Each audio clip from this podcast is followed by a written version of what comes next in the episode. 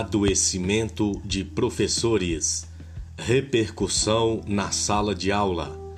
A desvalorização da carreira e o acúmulo de problemas de saúde também trazem efeitos de longo prazo e prejudicam o processo de ensino e aprendizagem.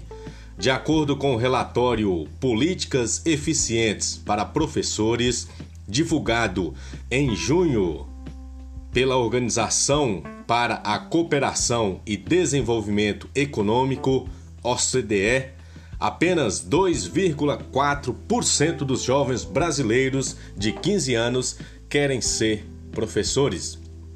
O adoecimento do professor repercute na sala de aula, na dinâmica escolar, nas políticas públicas e na carreira docente, fazendo com que o aluno perca na figura do professor a sua referência como profissional fundamental na mediação do conhecimento.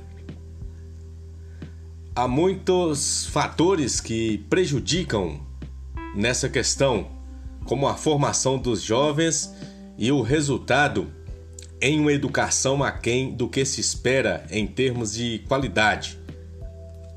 Segundo informações, pesquisas, as políticas públicas educacionais devem ser formuladas a partir do mapeamento real dos dados sobre o adoecimento docente, para que sejam elaboradas estratégias para melhorar a qualidade de vida dos professores, como o plano de carreira, progressão, promoção, o pagamento do piso nacional salarial da categoria, uma lei federal diminuição do número de horas trabalhadas e políticas de valorização docente, que são fatores que podem amenizar o adoecimento.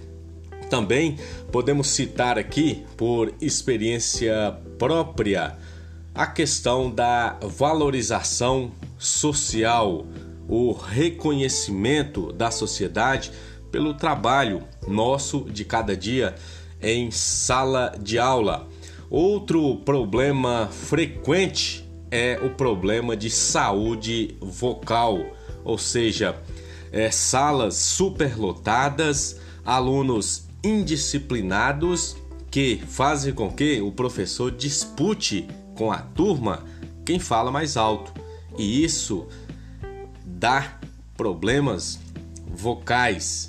E aí o professor acaba adoecendo por falta de resposta positiva dos alunos, o ensino, a aprendizagem, a diminuição da potência vocal e muitas vezes é, a falta de tempo mesmo para é, ingerir água, se reidratar e a lubrificação das cordas vocais. Para que haja um país é, extremamente educado, emancipado, independente, vamos valorizar os professores?